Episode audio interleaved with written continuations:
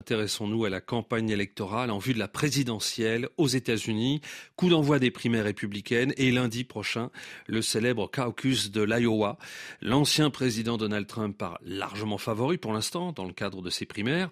Euh, Bruno Darou, première question, quelles seraient les conséquences internationale d'une élection de Donald Trump à la Maison-Blanche en novembre prochain Eh bien, on peut parler de conséquences importantes, car par rapport à son premier mandat, qui déjà avait fait turbuler le système international, les choses pourraient être encore plus déstabilisantes en cas de deuxième mandat de Donald Trump.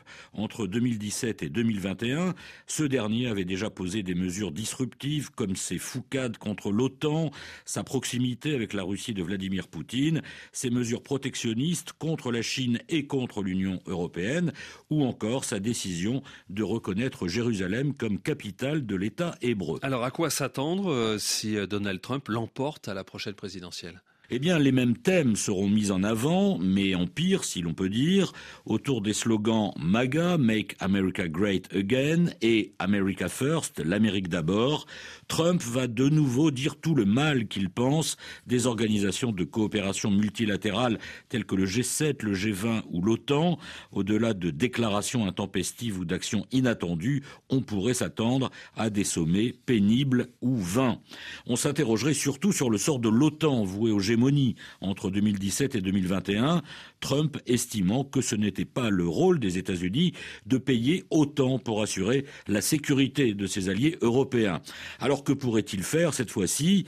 Par précaution, deux sénateurs américains, un républicain, un démocrate, ont d'ailleurs fait adopter un amendement législatif empêchant un président de procéder au retrait unilatéral des États-Unis de l'organisation de l'Alliance atlantique. Mieux vaut prévenir que guérir. La question est encore plus préoccupante en pleine guerre d'Ukraine. Trump, même s'il devait rester dans l'OTAN, pourrait décider de stopper l'aide militaire et financière à Kiev, une catastrophe pour l'Ukraine et pour les Européens, et une aubaine pour Vladimir Poutine. Et puis les Européens ont d'autres motifs d'inquiétude avec un Trump à la Maison-Blanche. Oui, inquiétudes économiques tout d'abord, avec une crispation quasi certaine des relations commerciales entre Washington et Bruxelles, et puis inquiétudes politiques, avec un encouragement pour les partis ou mouvements populistes en Europe et leur critique acérée du fonctionnement actuel des démocraties, des critiques qui se verraient encouragées par une nouvelle administration Trump. Enfin, un, retour de Donald Trump aurait également un impact en Asie et euh, au Proche-Orient. En effet, les Chinois redoutent à la fois un durcissement des relations économiques bilatérales et une attitude de totale protection de Taïwan de la part de Washington. Enfin, au Proche-Orient, Benjamin Netanyahou doit rêver secrètement de la victoire de Donald Trump, allié indéfectible d'Israël et pas du tout, mais pas du tout enclin à encourager la solution à deux États.